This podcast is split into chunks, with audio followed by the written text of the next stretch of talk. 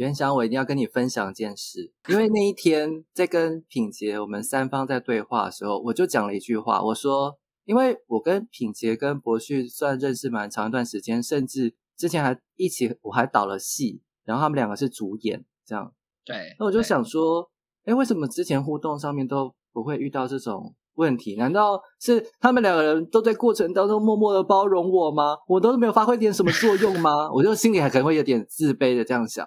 但我后来想想，我那天突然喷出一句话，我说我真的很不擅长在一对一的两人关系当中，哎，然后在三人关系当中，我好像比较能够平衡的好。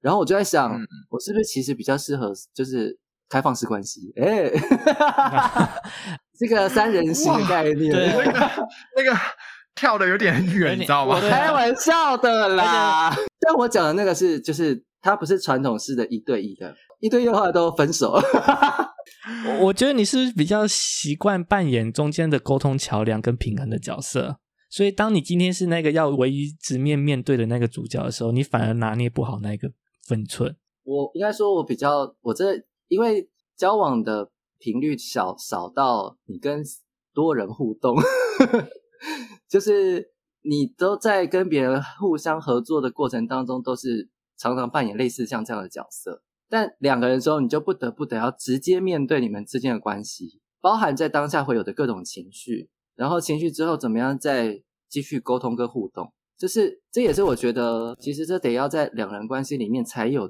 机会学习到的。然后我以前会很执着，为了要学习这件事，然后开放自己要去跟别人，就是要跟别人交往，我才有机会学这件事。当然我不是完全都带着这样的目的在跟别人交往，但是我有知道说在两人。关系当中底下会面对到的，有些事不是在你朋友的关系里面面对得到。嗯，这确实。然后我觉得这些在以人的各种人际关系当中这一块也是很值得学习的部分。但是它最难的也在两人关系需要被建立的话，它需要有各种的条件。然后现在我对这件事情不执着了，这样而已。嗯，而且需要缘分才能深入。